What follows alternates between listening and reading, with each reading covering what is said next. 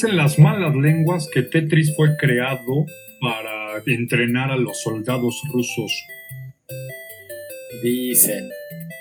Para enajenar a los. A los, los capitalistas, mientras ellos llegaban a la luna. Bueno, respetable público, las tremendas ratas de la tremenda cueva van a resolver un tremendo caso. Buenas noches, secretario. Buenas noches, señor juez. Bueno, bienvenidos a un episodio más de La Cueva del Viejo Rata. Los saluda el hereje mayor, el que está en contra de todas las religiones, empezando por la religión de San Stanley y San Kirby. Y hoy toca hablar de el pájaro que trae zapatos marca Total Chaos, o sea, consuelas. Hoy vamos a hablar de la historia del entretenimiento en casa. Cuéntanos un poco de cómo estaremos tratando el entretenimiento en casa, jóvenes. En la mesa tenemos a el archirrata y el mini rata. Saluden, por favor.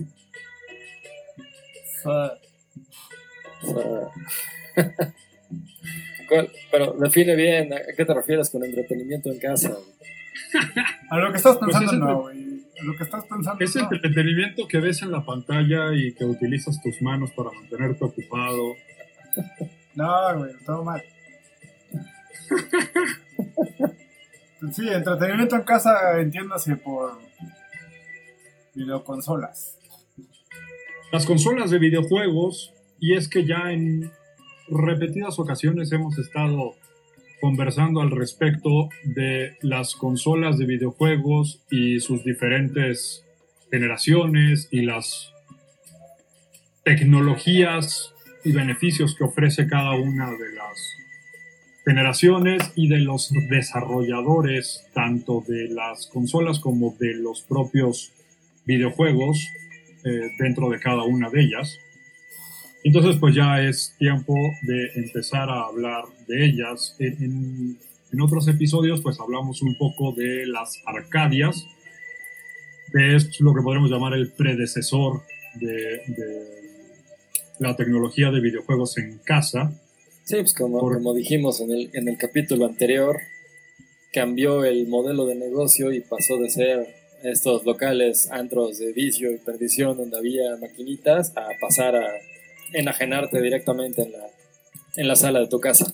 Además es, es eh, muy importante como... Yo si quisiera como cantar los versos más tristes esta noche, güey y, como señalar una, un cambio muy importante en la, en la idea de los videojuegos, cómo pasaron de ser una actividad de, enajenados de mentes árabes, este, adolescentes y niños, a ser una de las actividades que genera más eh, revenue o sea, una de las industrias más importantes del entretenimiento a nivel mundial. O sea, estás hablando de una industria que genera más varo que Hollywood. Y eso está bien, cabrón. Porque cuando nosotros éramos, estábamos chamacos, los videojuegos pues no, o sea, sí tenían como producción, pero no la de ahora. Producción, pero no. Eran estudios pequeños, ya no son como ahora que tienen equipos de miles de personas. O, por lo menos, o por lo menos tienes como, tenía, era, era como un círculo bien ubicado. O sea, tú, por ejemplo, si querías leer este, reseñas o pedos de videojuegos, pues te comprabas la Game Pro si eras mamón, o te comprabas el Game Informer si eras mamón, o la Club Nintendo si eras niño como esto, ¿no? Entonces, eh, eran, eran publicaciones súper especializadas y el otro día platicábamos de cómo ahorita hasta Forbes te da este reviews de videojuegos súper chacales, súper chafas y mal hechos, ¿no? Pero, pero... Sí, que ponen a su gente de tecnología a escribir de videojuegos, pero pues no necesariamente son gamers o saben de qué están hablando. Sí, no, no. O no le hablan a los gamers, ese es el problema.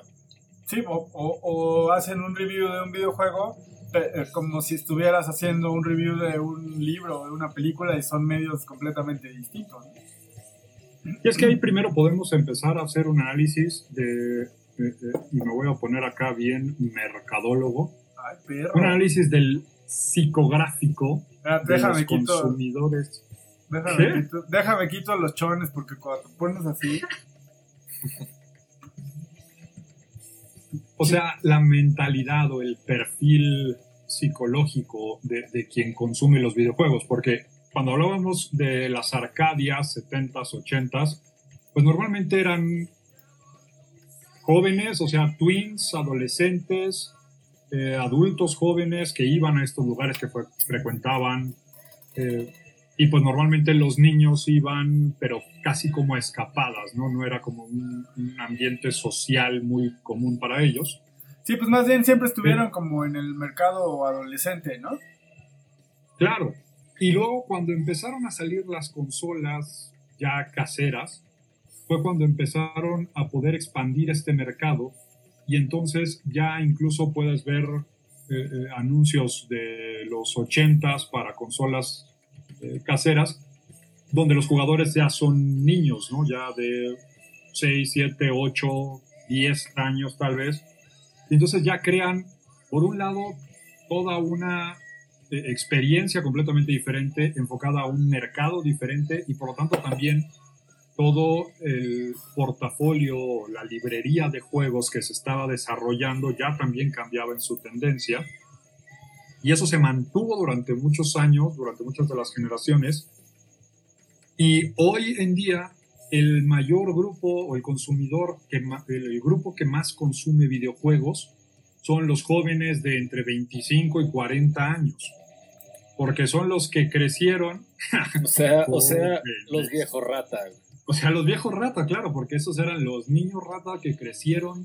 y ya tenemos poder adquisitivo además, ¿no? Exacto, porque ahora tienes lana para comprarte los juegos tú y no tienes que estar rogándole al tío, ni al padrino, ni a Santa Claus, eh, ni, sacando buenas notas o, pretendiendo que sacas buenas notas y convirtiendo un 6 en un 8, ¿no? También creo que es una cuestión, o sea, así de pues de cultura, ¿no? O sea, si, si creciste rodeado de videojuegos, lo, lo, más probable es que tú juegues con tus hijos o que pues ya viejo sigas jugando. sigas jugando, ajá. Y, y, ahí entonces también podemos empezar a ver cómo a la par de que cambia o de que se desarrolla o de que crecen físicamente, aunque no mentalmente, los consumidores de los videojuegos, sobre todo crecen hacia los lados. Eh, la tecnología obviamente también se va desarrollando. Entonces tienes, pues normalmente el desarrollo de las consolas se divide en generaciones. Entonces, la primer generación de consolas caseras, o sea, ya un producto comercialmente accesible que podías ir a comprar a una tienda de electrónicos y llevar a tu casa a jugar, pues era de finales de los 70s. Sí, el punk. El punk y el, Odyssey. Yo jugaba una cosa que se llamaba Mesa Punk. Ajá, sí, pero lo jugabas en los 90, 20 años después, cuando ya estaba totalmente devaluado y ya te alcanzaba para comprarlo. Lo, jugaba en el sketch ese, en el, en el pizarrón, en el pizarrín mágico. en el Etch and Sketch. Ajá. Sí, era como el boom de los Tetris piratas. Sí, el punk fue como de las primeras consolas y, era interesante porque el como que la, publicidad o, toda la imagen del punk era como entretenimiento familiar. O sea, ni siquiera era como para niños, niños, sino tú veías las imágenes de, de la publicidad del punk y veías a toda la familia en la sala viendo esas madres, ¿no? Sí, pero era como, como las cajas de, de los juegos de Kinect, ¿no? Donde salen unos viejos ahí horribles. Cagados de risa, quién sabe qué. es que son, son, parecidas, digo, también obviamente tiene que ver con la época, son parecidas a, a todas las portadas de los juegos de mesa, de los tabletops. Ajá. donde, por ejemplo, veías el juego de submarino y estaban el papá y el niño ahí riendo como maníacos en la mesa jugando, mientras en el fondo estaban la mamá y la hija lavando platos y cocinando. En la cocina, como debe ser. No, no es cierto, no es cierto, no es cierto, no es cierto. en la cocina preparándose la cena y, luego cambian turno y entonces los hombres se preparan la cena y ellas juegan. En la cocina comploteando la, la caída del patriarcado. El punto es que aquí en, este, en esta primera generación estamos hablando todavía de juegos que tenían, o más bien de consolas que tenían un solo juego que estaba integrado en la tarjeta madre, pero la segunda generación vino con una nueva consola que fue el rey durante mucho tiempo y sigue siendo un pilar de los videojuegos, que es el Atari 2600. Y que tenía... Sí, y tenía dos juegos. tenía dos juegos. No, pues la, la, revolución de Atari es precisamente la capacidad de, cambiar juegos. O sea, tú comprabas la consola y, y cambiabas de cartucho y eso te daba como un chingo de juegos. Hasta que, llegabas al y te suicidabas ese día. Ajá. Que está catalogado todavía, ¿no? Como el peor juego de la historia. Pues está entre los peores juegos de la historia, sí. No, es el peor, está encabeza la lista. Hay otra leyenda urbana también de que toda la producción de esos juegos que nunca se vendió eh, fueron a enterrarla a un desierto ahí en Estados Unidos y que por ahí hay un alguien lo encontró y los, empezó a subastar. Y pues ahora como coleccionistas sí valen bastante por lo que sé. ¿Cuáles? ¿Los de E.T.? Los de E.T., sí. sí. Sí, vi esa noticia hace algunos años. De que sí enterraron un cargamento ahí con varios. Sí, son malísimos. Quisieron enterrar su humillación. No, mames, malísimo. el que quieras. Malísimo el devolver. Malísimo Pepsi Man. Pepsi Man. Sí, el Atari 2600 tiene esa revolución y si lo piensas, pues sí, es una revolución. Justo, y el problema es que más o menos ahí fue cuando empezó, o sea, Atari se mantuvo muy bien en esa posición. El problema es que empezó lo que se conoció en aquel entonces, a principios de los 80 como la crisis o la caída de los videojuegos en Estados Unidos, que en ese momento eran los líderes tecnológicos. Y al mismo tiempo en Japón había una naciente industria de los videojuegos, comandada eh, por varios desarrolladores como NEC, Nippon Electronics Company, y el, grandioso Nintendo, todos de pie, por favor. No, y Nintendo aparte era una compañía que llevaba más de 100 años en el mercado. Porque sí, Nintendo apareció en el siglo XIX y vendía cartas y tableros de ajedrez, cosas así, juegos de ese tipo. ¿No? Y entonces decidió entrarle a los videojuegos, se asociaron, tengo entendido que se asociaron con un gringo, que era Lincoln, ah, y Shigeru Miyamoto, ¿no? Y son los que lanzaron Nintendo a nivel masivo. Nintendo desde hace más de 100 años liderando el mercado, revolucionando la tecnología del entretenimiento en casa, mano en el corazón. Estoy solo ligeramente sesgado en, esta, en este episodio. Nintendo fue ah. una, una consola que sí dominó pues casi todos los 80 y parte de los 90 también.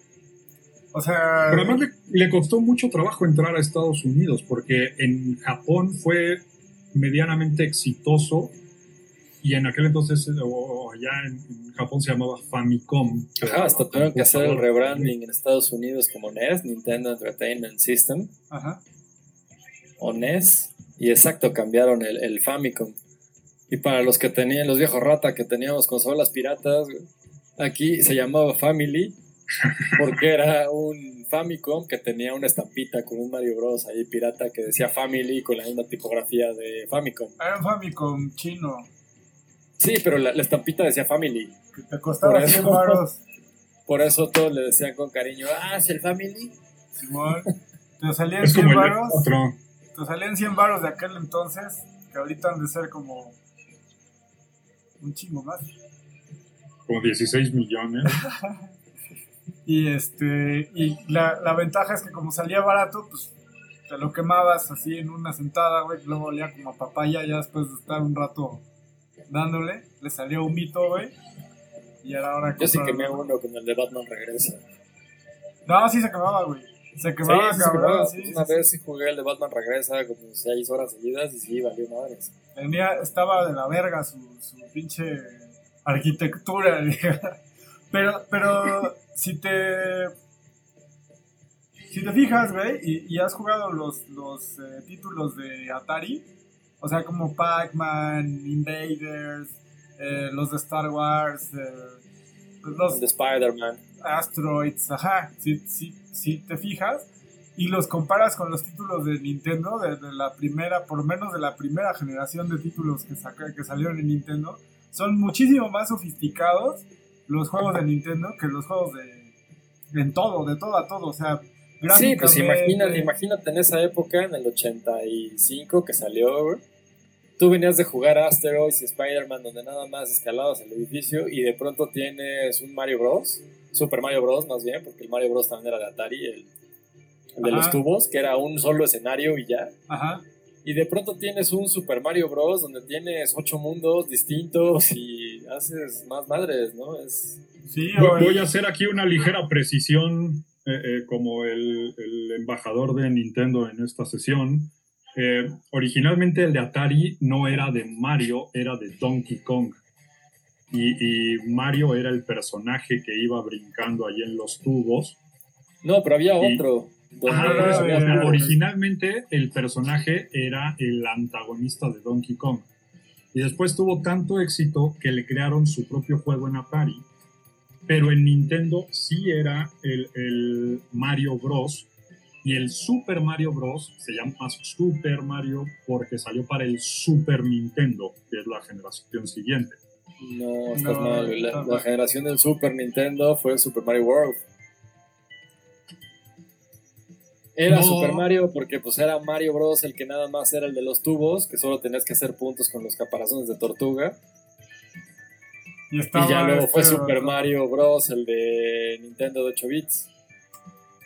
Pero bueno, volviendo, o sea, pues sí, imagínate la revolución de que tú veías juegos de un solo escenario, ¿no?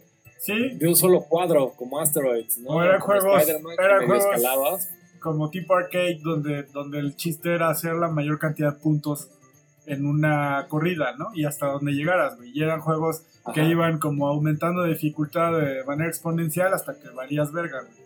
Y los juegos de Nintendo, de, como Super Mario Bros., como dices, pues sí tienen un final, un, Bowser, ¿no? Te lo chingas, salvas a la princesa. Ajá, exacto, tienen un final, una historia, entre comillas, y sí, vas avanzando, o sea, tiene mundos diferentes. Eso sí, fue una revolución.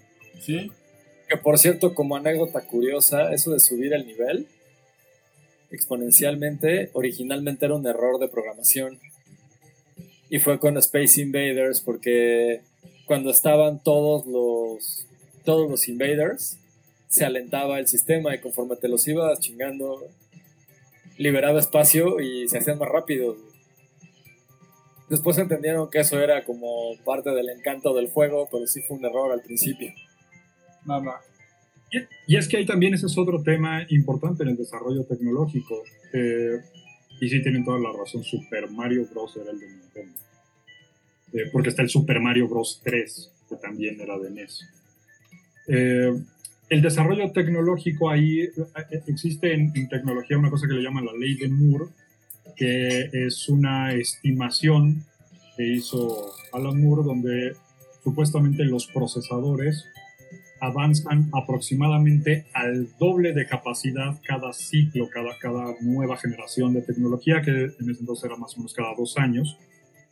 Y más o menos vemos que en las diferentes generaciones... Eh, güey, ¿quién lo formuló? Perdón, güey. Alan Moore. Sí, o sea, ¿y eso lo hizo antes o después de escribir el Killing Joke, güey? Lo mejor lo estás confundiendo, es Gordon Moore, güey. Cofundador Los nombres no son los míos. Los nombres no son los míos. Bueno, pero sí, la ley se llama Ley de Moore. A lo mejor, sí, Lady Moore, pero es de Gordon Moore, que es de hecho el cofundador de Intel. Pues a lo mejor se llama, a lo mejor se llama Alan Gordon, güey. ¿Qué sabes tú, güey? El punto es que eh, podemos ver las generaciones que cambian. Eh, Atari eh, está escrita en la programación de 4 bits, que pues, son estos pequeños cuadritos y son por eso todos los gráficos tan, tan cuadriculados, hechos como, como con bloques, y por eso el movimiento es tan lento, porque la capacidad de procesamiento es solamente eh, eh, en estos cuatro puntitos, y entonces tiene que ir moviéndose, digamos que apagando y prendiendo los bloques, estos cuatro, eh, para simular el movimiento. Después la siguiente generación, que ya es la, tercera generación, que es el NES, y también ahí el otro jugador importante, muy lejano segundo lugar, era el Sega con su Master System. Ahí ya teníamos 8 bits, era el doble. Ya tenías mucho mayor definición y mucho mayor capacidad de, procesamiento de gráficos y de movimiento. Y por eso es que el juego empieza a volverse cada vez más complejo. Sega viene ya después, o sea, ya, ya que Nintendo está como, o sea, Nintendo afianzó ahí y, y llegó a muchas casas, güey. Y ya que estaba como bien seguro ese pedo, y ya que Nintendo estaba vendiendo chingón, entonces dijo Sega, yo también quiero una rebanada de ese pinche pastel. Y lanzó su, su pedo, ¿no? Tengo entendido. Y de hecho, pues toda la digamos, todo, todo el, el, pitch de Sega era que pues Nintendo es ñoño, es teto, güey, es para niños, es para... Sega es cabrón, güey, es para, para rebeldes, para adolescentes chidos, güey. Por eso es edgy, güey, o sea, por eso es... Ah. El, el, Sonic originalmente estaba diseñado para ser un anti-Mario, güey, ¿no? Era como... Mario es buena onda, es este, pero es lento, güey. Sonic va en putiza, güey, tiene aparte es punk, ¿no? O sea, es como es interesante esa...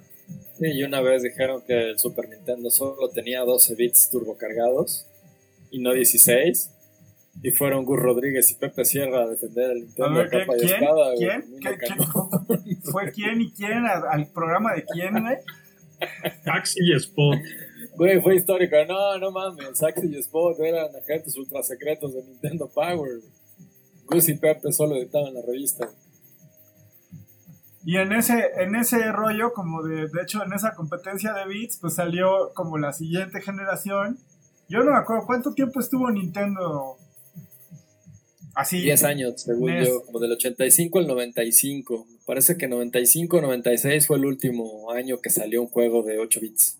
Y luego, luego viene como toda la, la pinche carrera entre bueno, en realidad nunca hubo competencia para Nintendo, en realidad. O sea, si lo pues piensas, es que ¿no? Sega, Sega sí, le, sí le compitió mucho con el Genesis, pero solo en Estados Unidos. En México, pues no. En Japón un poco, pero no.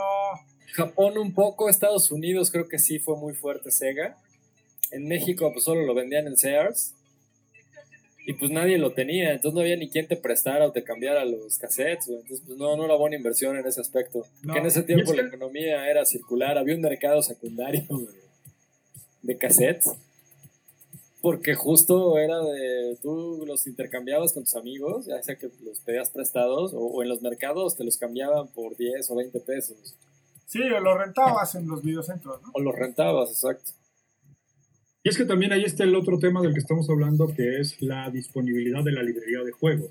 En ese entonces eh, tenías, por un lado, a los desarrolladores de las consolas, a los que creaban la arquitectura, y que en muchos de los casos también eran desarrolladores del software, eran los que creaban sus propios juegos para su consola. Y Nintendo por eso se mantuvo durante muchos años con cartuchos, eh, porque el cartucho le permitía además tener un cierto nivel de control, poner ciertos candados o restricciones a, la arquitectura de la consola para evitar que pudieras correr, o bueno, para intentar evitar, porque benditos sean los chinos, siempre encuentran el modo. No, sí los podían piratear fácil. Más bien, el, argumento de, de, Nintendo para mantener el cartucho sobre el CD es que con el CD había un tiempo de carga. Y ellos decían que por usabilidad no, pues no les gustaba que tuvieras la pantalla de carga. Pero tú ya estabas tú ya estás en los 90, ya hacia, o sea, ya estás por el 98, 96, 98, ya...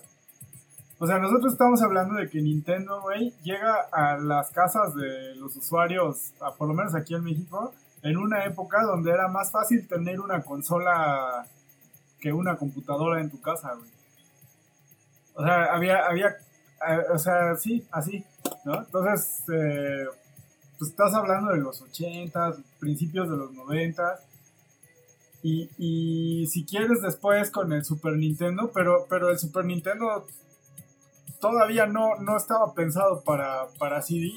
Eso va hasta después, ¿no? O sea, de hecho tengo entendido que, que el Super Nintendo, entre sus múltiples eh, monerías, estaba una, una capacidad de expansión porque lo tenían tenían pensado precisamente que en vez de que estuvieras comprando consolas, compraras expansiones para, para, la, para el Super, ¿no? Sí, pues anunciaron el CD-ROM, que era el que seguía, que era de 32 bits, y decían, ese se conecta al Super.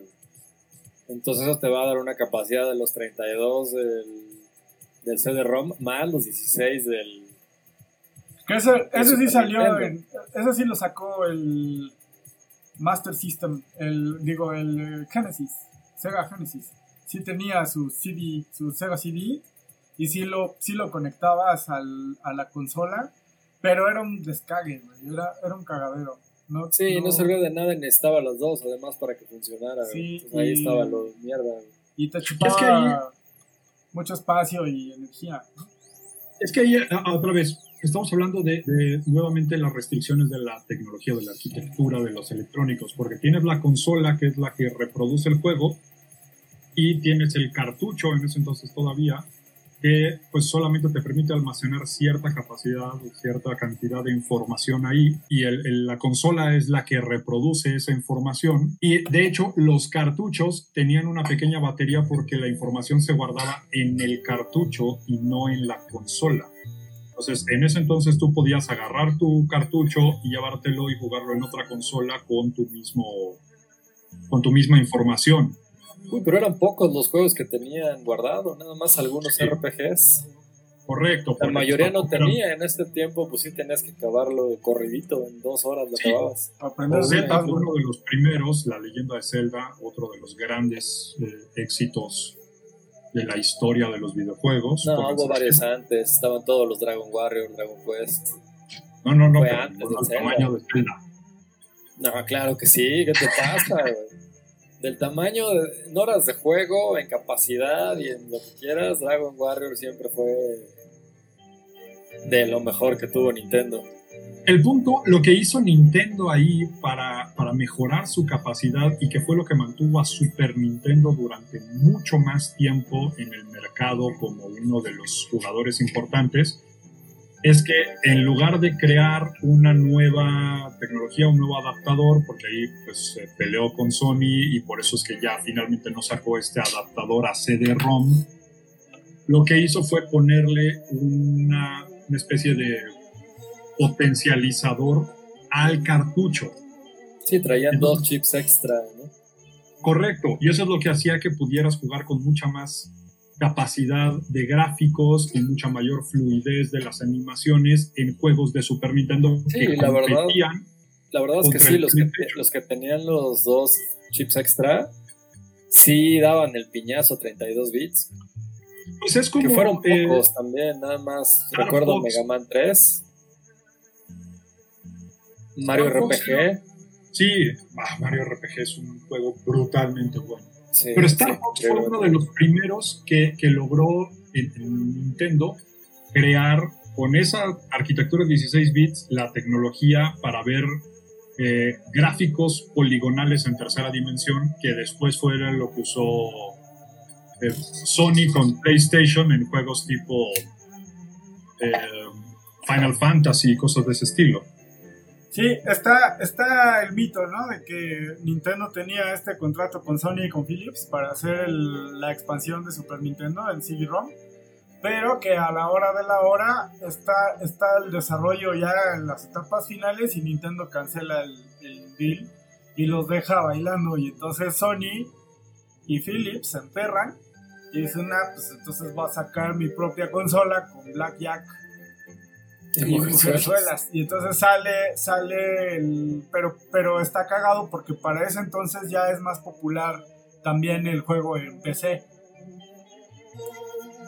Y el pedo que tiene. el pedo que tuvo 64 es el mismo pedo que tiene Nintendo a partir de entonces, que es que la, la, los desarrolladores de videojuegos prefieren hacer un juego para, para PC y consolas que hacer un juego exclusivo para una sola consola, digamos que le pasó, por ejemplo, con... Pues sí, el, fue su perdición, Nintendo acabó su tumba dos veces en los noventas, cuando, cuando canceló... Sí, como mató el CD-ROM y anunció el 64. Cuando canceló, cuando le canceló a, a Sony y a Philips, y entonces los obligó a sacar su propia consola, cuando le canceló a, Square el proyecto de Final Fantasy VII y cuando le canceló a Konami el proyecto de Castlevania Symphony of the Night. Y entonces son, son proyectos que hicieron que la gente comprara el sistema, el, PlayStation, que era bastante más eh, poderoso que un Super Nintendo, bastante menos poderoso que un 64 pero tenía una cartera de, títulos que sí, eh, pues superaba eh, la de 64 en su lanzamiento. Sí, por mucho, es más, hasta el FIFA, cuando en ese tiempo sí eran distintos los FIFAs. Los FIFA, los Street Fighter Alpha, este, Street Fighter EX, no sé qué madre. Los de este, lucha libre también. pero sobre todo, pero sobre todo, sobre todo, eh, los, los, que hicieron que PlayStation vendiera en su lanzamiento fueron eh, Final Fantasy VII, que a la fecha, o sea, a la fecha sigue siendo un, un este, vendedor de consola. Y sí, pues sigue este, estando ahí en la tienda de PlayStation 4, güey, ahí lo puedes comprar, el, remasterizado y el remake también. Pues de hecho, eh, parte del... Pues de toda la campaña de lanzamiento de PlayStation 3 fue el remake de Final Fantasy VII, que nunca salió para PlayStation 3, nos tuvimos que esperar pues como... Dos consolas más. Sí, siete años. No, y en recientes fechas lanzaron incluso la versión móvil, o sea, ahora puedes jugar Final Fantasy VII en tu celular, mm. precisamente porque ese juego ya es un icono de la historia de los videojuegos y especialmente de los JRPG. Sí, o sea, está ese y está el Castlevania Symphony of the Night, que Nintendo canceló porque consideraban que un side-scroller no, no iba a aprovechar, y tenían razón hasta cierto punto, ¿no?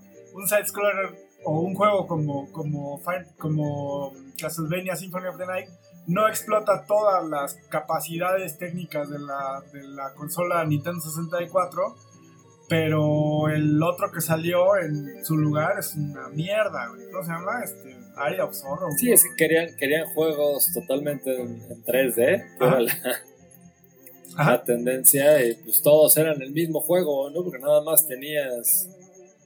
GoldenEye. Pues, no sé, el Golden, el GoldenEye y, las variantes de GoldenEye, los que eran iguales.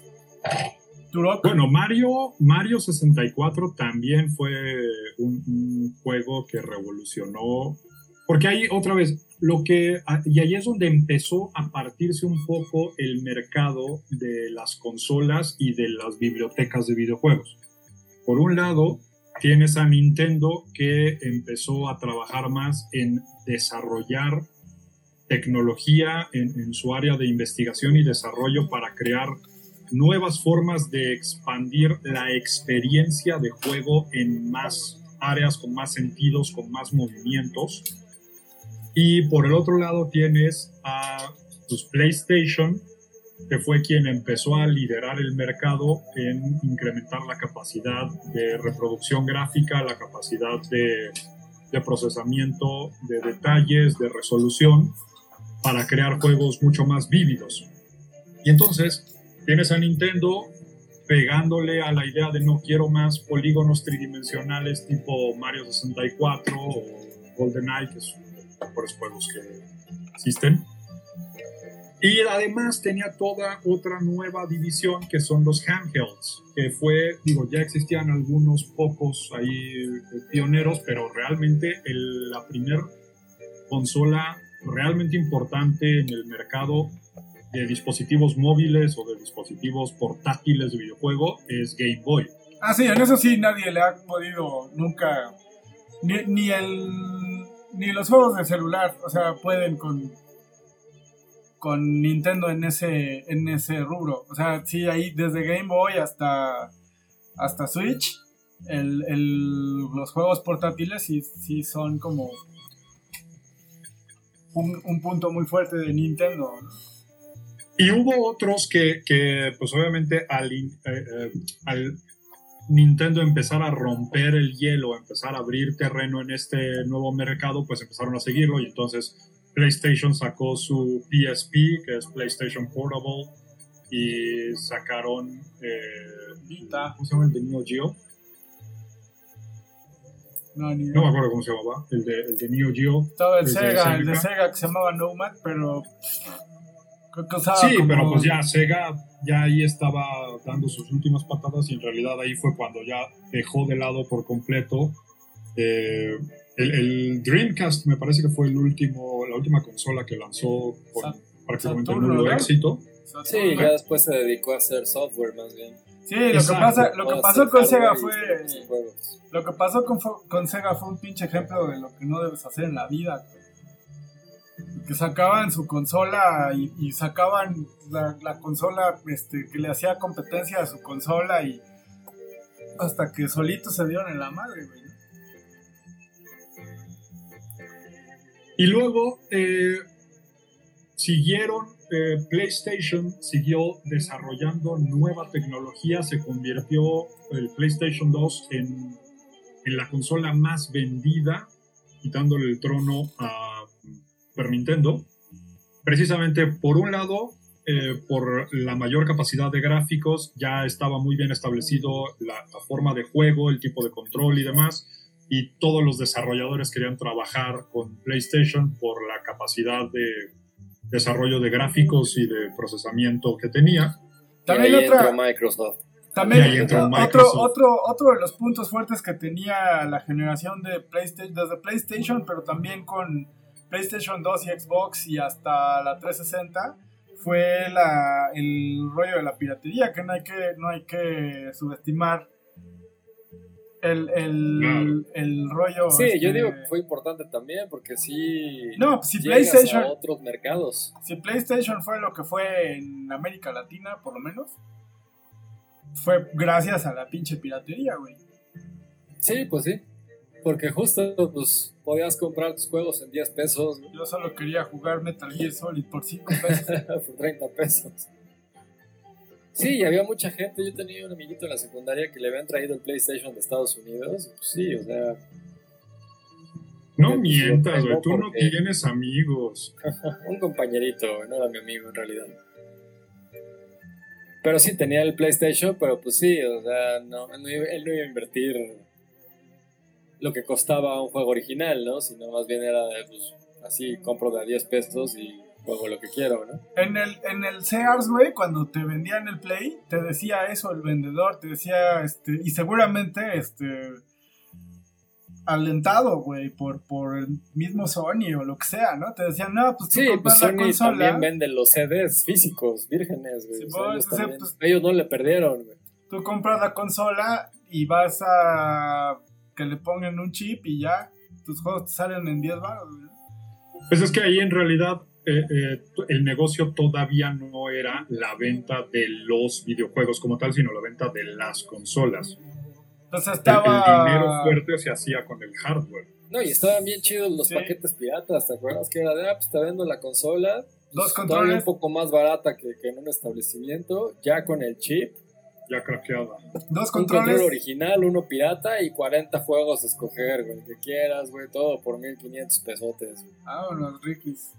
Y en aquel entonces, güey, así como tú en el que platicábamos que en la época de las maquinitas encontrabas unas pinches maquinitas hasta la, hasta en la tiendita de la esquina. encontrabas un puesto de juegos de PlayStation en, en Sí, la en cualquier puta esquina, güey. coladera, Es más, donde, donde había un puesto de tortas gigantes sobre periférico, al lado había un puesto de juegos piratas. Sí, güey, era, era lo que más había. güey. Había Y más que en la. Ciudad de México, el- la, la ciudad se partió en dos grandes escenarios. Eh, por un lado estaba coronado el, el terreno del norte por el Bazar de Lomas Verdes y por el otro la zona del sur estaba coronada por Coapa, donde la El mujer es bazar de guapa. Simón. Y esos eran era las- el mismo, de hecho, güey. Sí, hasta estaba el mismo güey. Era, como en Dark, güey, así proyectado nada más a la izquierda, güey. Una vez, una vez fuimos, güey, de uno a otro el mismo día, güey.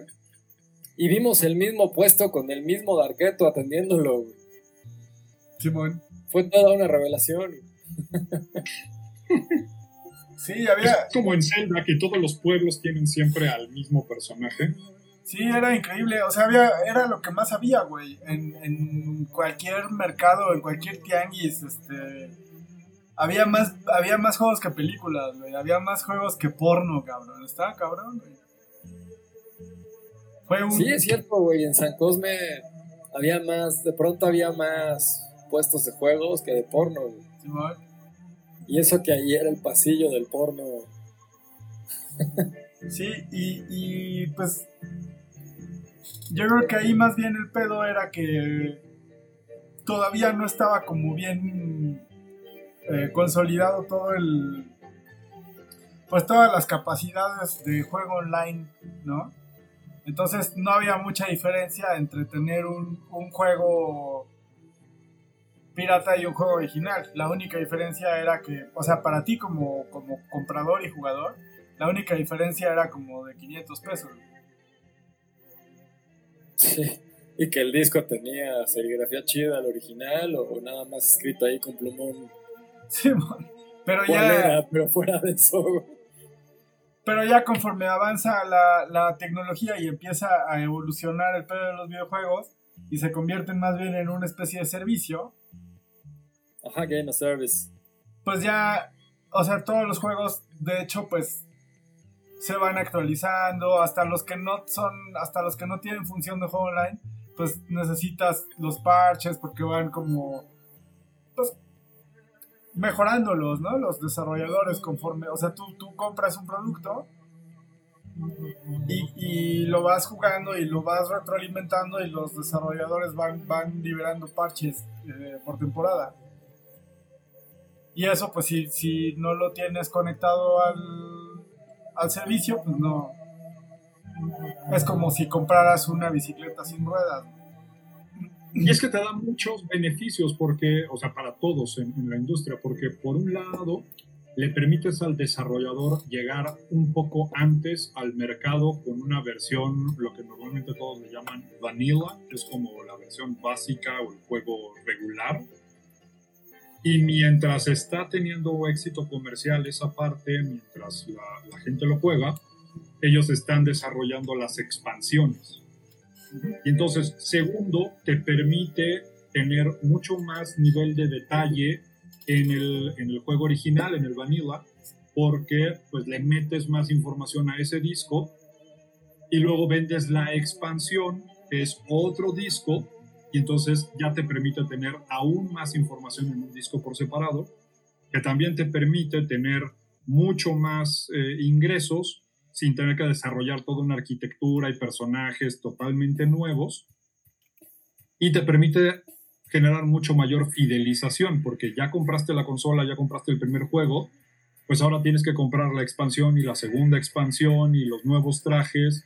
Entonces, primero eran discos que ibas comprando para jugar sobre la misma historia o en, o en historias alternas del juego.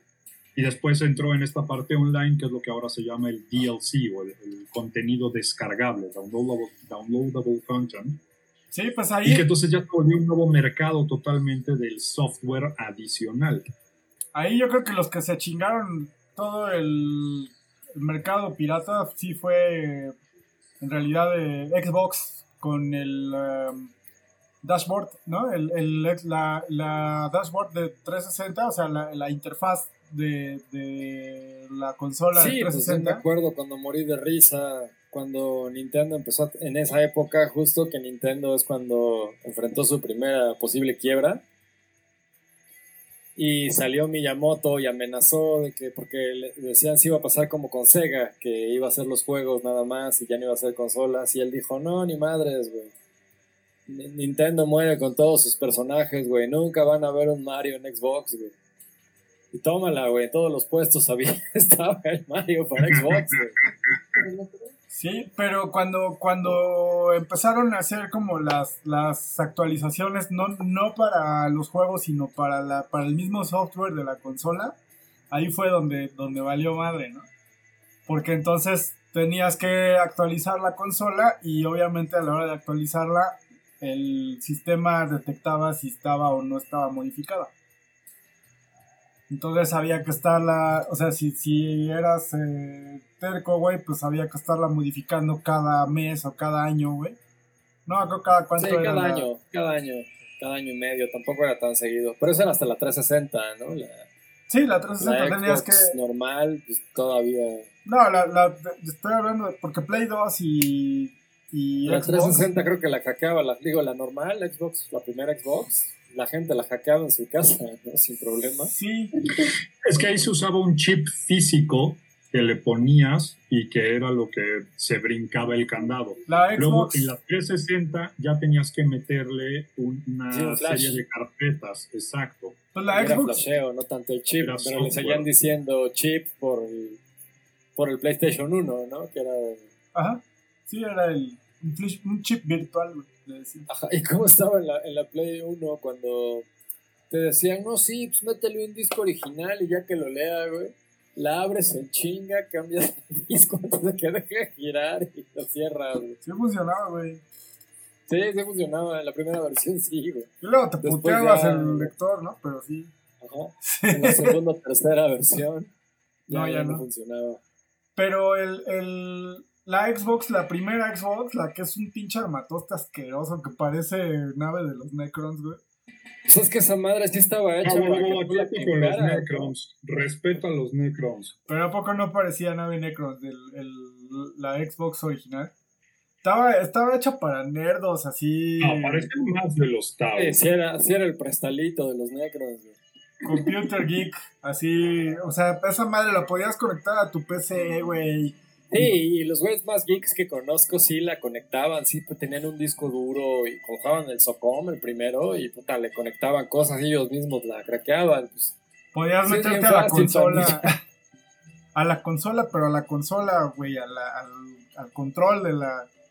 al lenguaje, de programación De la, del aparato. Sí, por eso, o sea, gente así la hackeaba en su casa es que ahí es parte de lo que le ayudó a Microsoft a tener una muy buena entrada en el mercado. Sí, porque, se enfocó a más geeks. Y como venía de trabajar software para computadora, para PC, pues ya tenía toda esta arquitectura de cómo crear eh, la, la, tecnología y los, la programación que después trasladó y dijo, bueno, ahora nada más cómo voy a crear yo una consola, un hardware que me permita potenciar mi conocimiento del manejo de la, del, software de la PC.